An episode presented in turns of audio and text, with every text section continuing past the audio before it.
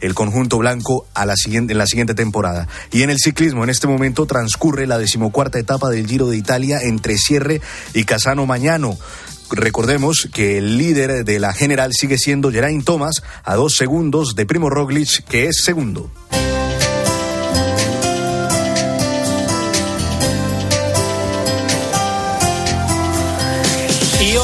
En el espejo, Álvaro Real, ¿qué tal? Muy buenas tardes. Buenas tardes, Joan. Nos vas a contar la relación de los santos con las abejas. A sí, ver, porque ¿y por es qué el hoy? Día Internacional de Ah, las vale. Abejas y las abejas, la verdad que es un animal especial, un animal que conoce bien el néctar y la miel, pero también saben distinguir y reconocer a un santo. ¿No me crees?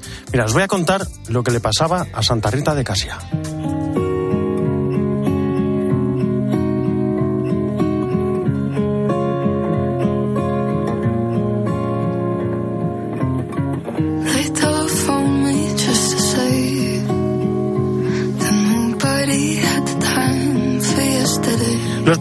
Eran campesinos. Desde recién nacida la llevaban al campo. Y un día, siendo un bebé y mientras permanecía a la sombra de un árbol una cesta, un enjambre de abejas se puso a entretenerla. Y digo bien, las abejas se pusieron a entretenerla porque en ningún momento hicieron el más mínimo ademán de picarla. Es más, jugaban con ella y entraban en su boca semicerrada para regalarle un poco de miel. En ese momento pasó un campesino que se había cortado en el brazo con la guadaña. Se había hecho un buen tajo, iba corriendo para el pueblo. Al ver a Rita con todas las abejas encima, fue a alejarlas, pero no podía imaginar lo que allí sucedió. Cada vez que el campesino movía el brazo para alejar las abejas, no solo las abejas no se iban, sino que su herida se iba cerrando. El campesino cada vez movía más rápido el brazo y lo movió tanto que quedó completamente sano. Lo mismo ocurrió cuando falleció Santa Rita. Un enjambre entró a su celda y 200 años después de su muerte en su monasterio comenzaron a surgir de las paredes abejas blancas, desde Semana Santa hasta la fiesta de Santa Rita, el próximo lunes, 22 de mayo. Nadie podía creer lo que allí pasaba. El Papa Urbano VIII pidió que una de estas abejas le fueran llevada a Roma y después de un cuidadoso examen le ataron un hilo de seda y la dejaron libre. Más tarde vieron a la misma abeja en su nido en el monasterio de Casia, a 138 kilómetros de distancia. Había vuelto a casa. No solo Santa Rita de Casia, algo parecido le ocurrió a San Ambrosio, a San Elías o a San Bernardo de Claraval. ¿Qué misterioso radar para la santidad tendrán las abejas?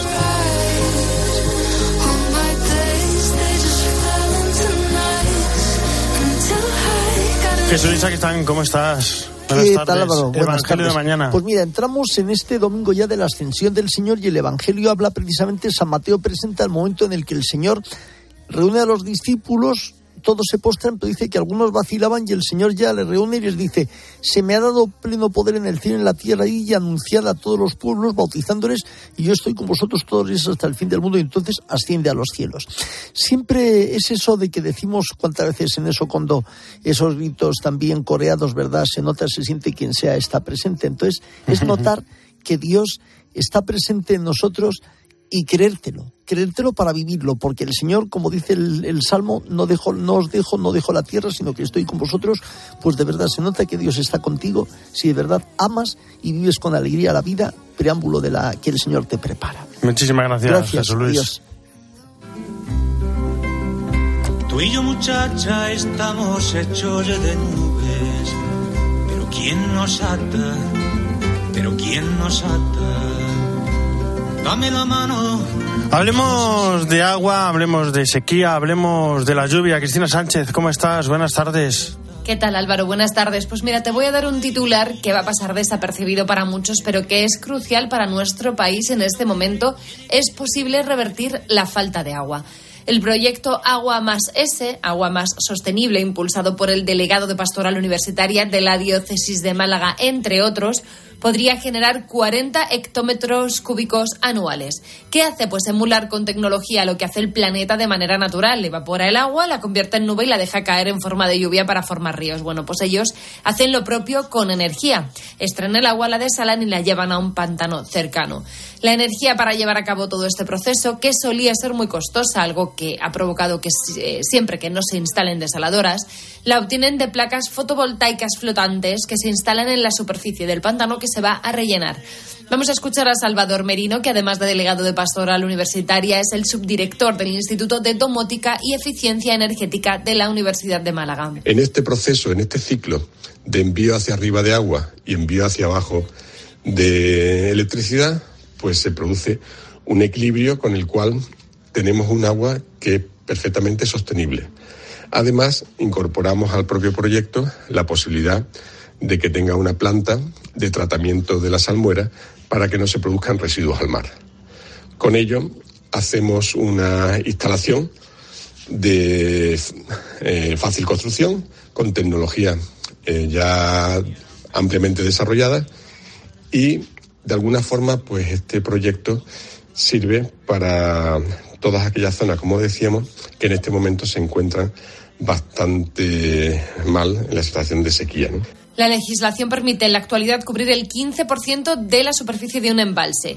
Con el número de placas que ellos podrían instalar, eh, se logra cinco veces más energía que la que utiliza la desaladora. Así que dice Merino que incluso ese sobrante se puede llevar al mercado, generando ingresos que amortizarían la construcción de esta infraestructura en tres años. También habla de la posibilidad de utilizar la salmuera que se genera en el proceso para desarrollar una industria paralela. Por ejemplo, crear hidrógeno, sal, cloro, otros derivados químicos, siempre que sean sostenibles. Perdóname, pero ¿cómo es eso de poner placas solares sobre el agua? Bueno, hay que tener en cuenta que una placa flotante logra un 20% más de energía que la que se instala en tierra, pues por motivos como la ausencia de polvo o porque el agua mantiene una temperatura mucho más estable. Por otro lado, colocar las placas sobre los embalses tiene que ver con la imposibilidad de colocarlas sobre tierra firme. Por ejemplo, que el terreno costero es muy fértil, se necesita para cultivar, no se puede perder ese espacio instalando placas solares, por lo que los embalses o los canales de regadío son lugares idóneos para colocarlos. Hay muchas ventajas, poca agua, por eso es sorprendente la lentitud burocrática y la cantidad de administraciones que tienen que dar su permiso para instalar una infraestructura hídrica. En la opinión de Salvador Merino, mmm, habría que facilitar el proceso y unificar los trámites. Nos escuchamos, Álvaro, la semana que viene. Hasta la semana que viene, Cristina. de sus cuentas corrientes de seguridad. Las 2 y 12, nada menos en Canarias, nos vamos a Roma. Eva Fernández, ¿cómo estás? Buenas tardes. Muy buenas tardes, Álvaro. A ver, Eva, ¿me puedes explicar cómo es posible que al Papa le dé tiempo a tener tantas audiencias? Bueno, pues es, es más difícil. Si yo solo de leerla me he cansado ya. sin duda, sin duda. Es más difícil que, el- que explicar el misterio de la Santísima Trinidad, porque es increíble de dónde saca tiempo, pero lo consigue. Por ejemplo, esta mañana, en medio de todas las audiencias privadas que, que ha tenido, eh, ha estado con un grupo de peregrinos italianos de la ciudad de Spoleto, que están celebrando el año jubilar de su catedral. Y, mm, y al referirse precisamente a la belleza de esta catedral, el Papa les ha recordado que comunicar la fe es ante todo una cuestión de belleza, porque la belleza no se explica, se muestra, decía el Papa, y hay que testimoniarla, ¿no? Por eso en la Iglesia lo que se testimonia es más importante que lo que se predica, les decía el Papa, y, y justo esa catedral con sus magníficas capillas alberga historias de vida, de fe que llevan a la santidad y a la belleza. Y luego, la reunión más divertida y más bulliciosa de esta mañana ha tenido lugar a las puertas de su casa. Porque el Papa se ha reunido justo en el, patio delante de, Santa Marta, donde vive, con jóvenes, la mayoría adolescentes mm, eh, o recién confirmados o que están a punto de confirmarse de Génova. Y con ellos ha mantenido uno de, esos- uno de esos diálogos mientras él estaba subido al Papa móvil, eh, muy divertido en torno al daño que hacen los cotilleos. ¿no? El Papa mm, les aconsejaba, estad muy unidos, no os peleéis entre vosotros, porque ¿sabéis quién inventó las peleas? Y, y los chicos respondieron a, co- a coro, el diablo. Entonces, entonces eh, bueno, pues seguía el Papa, tenemos que procurar ser amigos, no chismorrear nunca. Y le siguió preguntando, ¿sabéis lo que es cotillear? Y ellos, hablar mal de los demás, ¿no? Y, y el Papa, pues a, partir de ese diálogo les decía que cotillear es una cosa muy fea, que la gente que, que chismorrea mm, pierde en el fondo su dignidad porque se dedica a ensuciar a los demás y, calumniar eh, es a- ensuciar a los demás. Que entonces, claro, ¿y qué es calumniar? Claro, y, y ahí, bueno, pues en medio de risas y de reflexiones, el Papa les dio un último consejo, mm, una medición medicina muy buena para evitar el chismorreo, que es morderse la lengua. Todos, todos se rieron y, y el Papa dijo, entonces hacemos un, un trato, ¿verdad? Vamos a dejar de, de cotillear y todos, todos dijeron que sí, le dijeron un sí rotundo al Papa, ¿no? Y luego también ha estado con los misioneros de la Compañía de María y les ha agradecido tres virtudes que ellos ponen siempre en práctica. La acogida, eh, el estar abiertos a personas de todos los países sin, sin importarles raza y distinción y la ternura. Y ya paro porque, porque si no, eh, Bueno, esto, esto, ocupamos bueno, este esto, esto en, con la- en el capítulo de las audiencias, pero luego vamos con el tema de las sorpresas. Si la sorpresa Sí. del día vino en forma de decreto para la causa de los santos y hay un español, Pedro Díez Gil, y lo que más me ha impresionado, Eva, es al ver el decreto Sí. que falleció en 1983, que yo ya había nacido, si eso fue antes de ayer. Exacto, si es que eh, eh, precisamente si es que con lo joven que eres y ahí tienes a un próximo beato, efectivamente el padre Pedro Díez, un escolapio del que el Papa ha declarado sus virtudes heroicas. Esto significa que el siguiente paso será aprobar un milagro que le lleve a la beatificación y un y, y sabes lo que más me gusta del padre Pedro Díez, que al descubrir su biografía es lo más normal del mundo.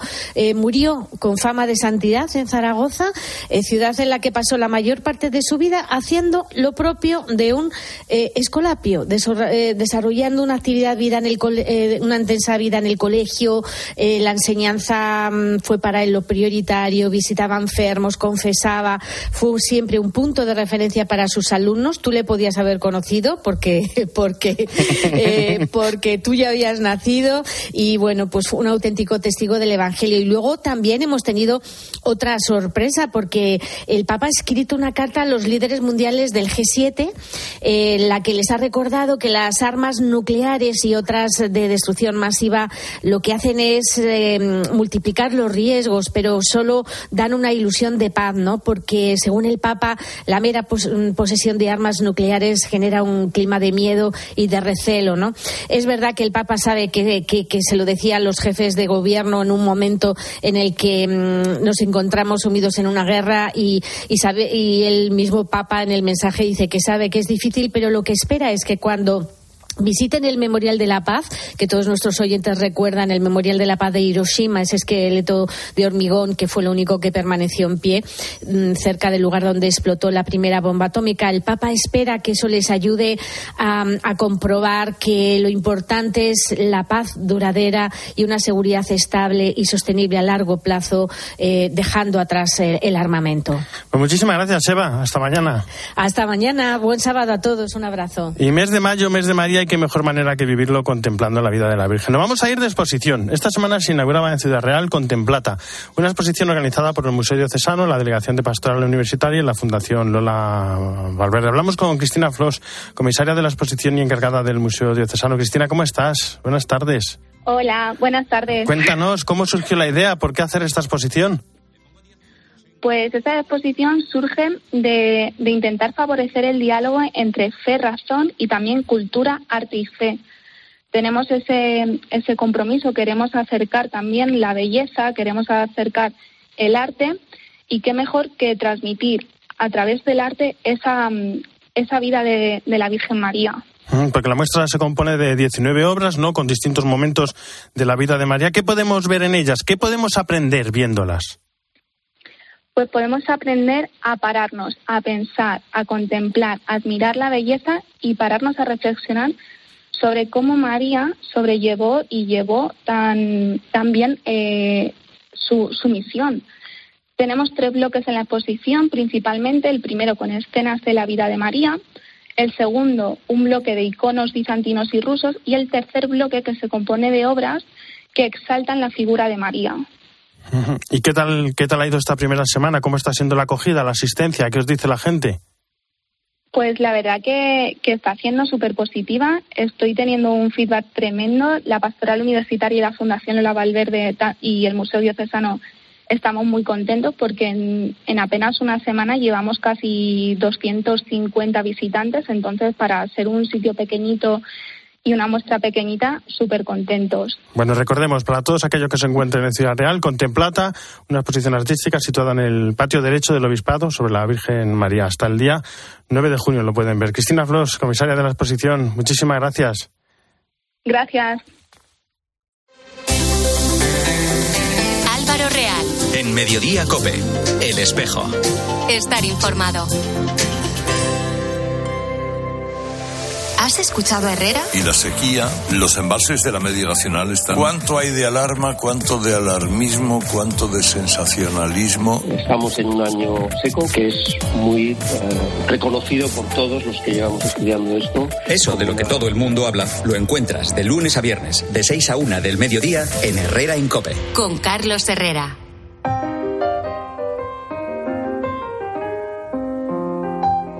Álvaro Real. En Mediodía Cope, El Espejo. Estar informado.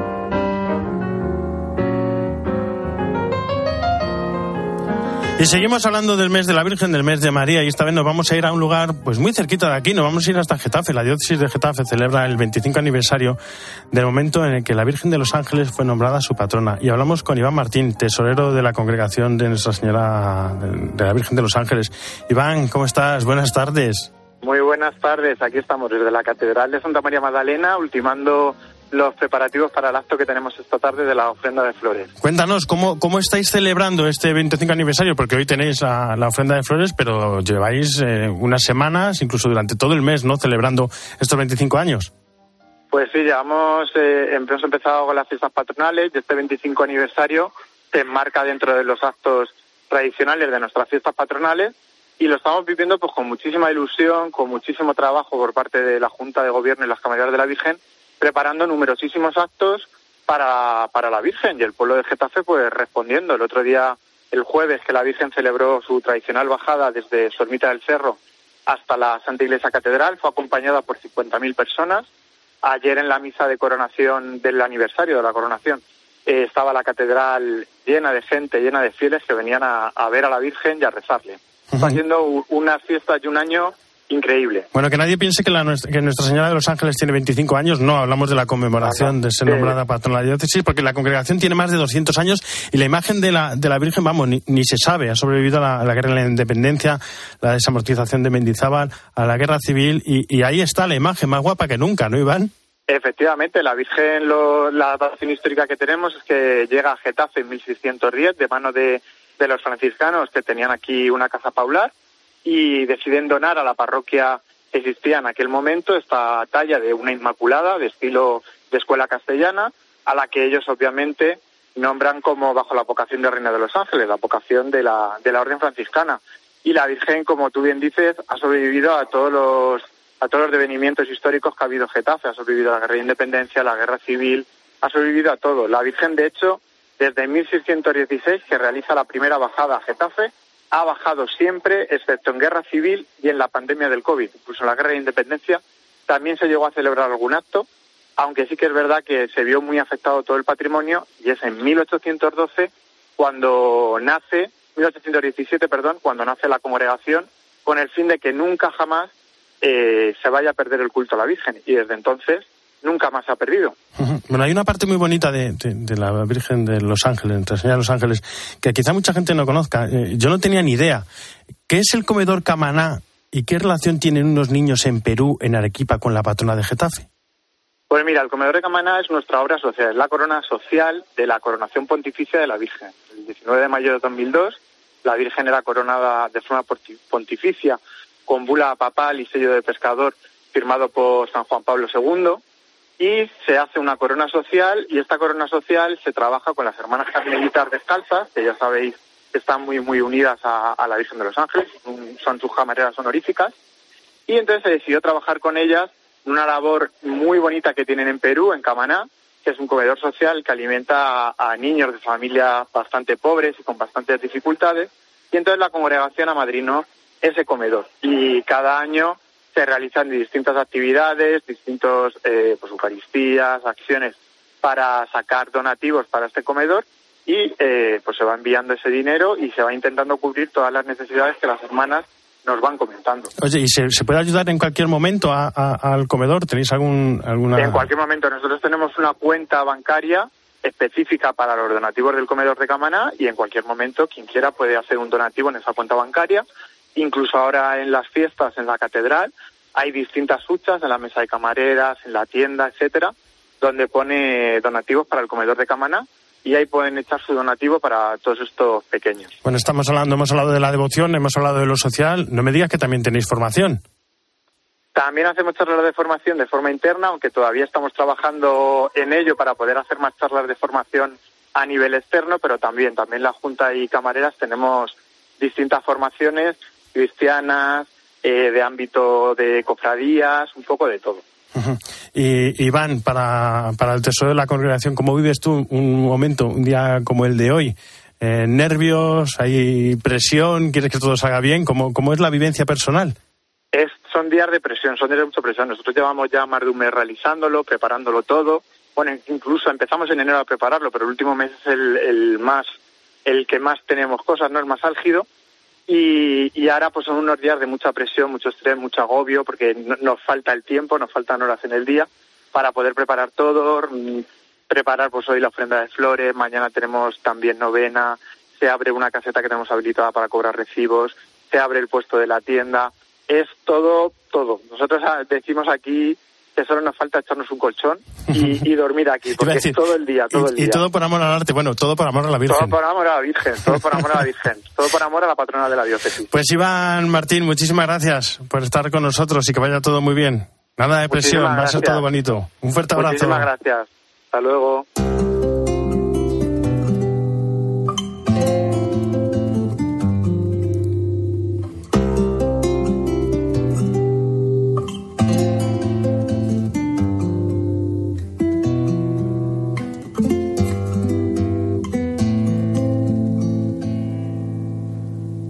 Bueno, y mañana es nuestro día. Mañana es el día, la jornada de las comunicaciones sociales. Maya Alcudia, ¿cómo estás? Muy buenas tardes. ¿Qué tal Álvaro? Muy buenas tardes.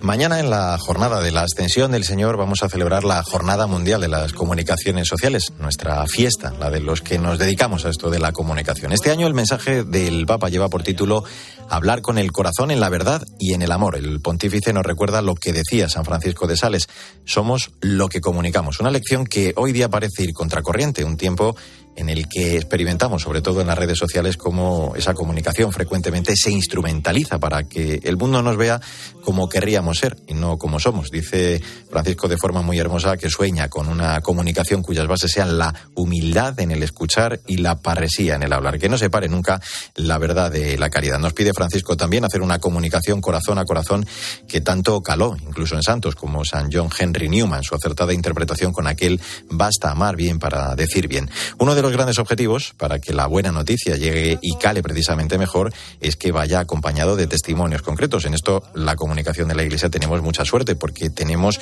muchos ejemplos de personas que son ejemplos, testigos de la buena noticia en la realidad de su vida y de su labor. Uno de los colegas que entiende y encarna a la perfección todo ello es el periodista del Departamento de Comunicación de Ayuda a la Iglesia Necesitada, Josué Villalón, que mañana va a recibir el decimocuarto premio Lolo de Periodismo. Son los valores que también uno como pues como periodista como cristiano eh, trata de vivir día a día no que es la honestidad no la búsqueda de la verdad que en cada uno de nosotros pues hay una hay una un pozo no de, de- de felicidad y, y anhelo de verdad que al final es lo que nos une no como seres humanos Pues eso, estamos llamados a ser faros en la oscuridad de este mundo, iluminando el camino y abriendo nuevos senderos de confianza y de esperanza. Como nos recuerda también el Papa, la llamada a hablar con el corazón nos interpela radicalmente en este tiempo tan propenso a la indiferencia y a la indignación, a veces sobre la base de la desinformación que falsifica e instrumentaliza la verdad. Tomamos muy buena nota de todo ello.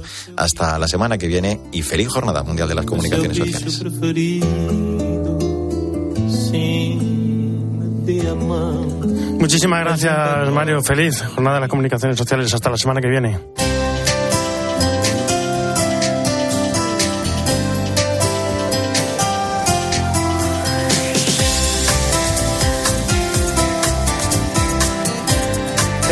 La producción, José Saquistán, en el control técnico David Torrenova y en control central Jorge Fuentes. El espejo ya saben que no termina, sino que gira. Y ahora nuestro reflejo se abre hacia la información política y nacional de la mano de Iván Alonso. Iván, ¿cómo estás? Buenas tardes de nuevo. ¿Qué tal Álvaro? Buenas tardes de nuevo. Eh, ¿Sabes que solo en el primer trimestre de este 2023 se han quemado más de 40.000 hectáreas Madre mía, estaba, en España? estaba escuchando el- un sonido que poníais antes cuando hablaba de los corbatillas. ¿Qué razón tienen? Fíjate, allí? es que es la mayor pérdida de montes, o sea, en estos tres primeros primeros meses del año que en todo 2010, 2014 y 2018.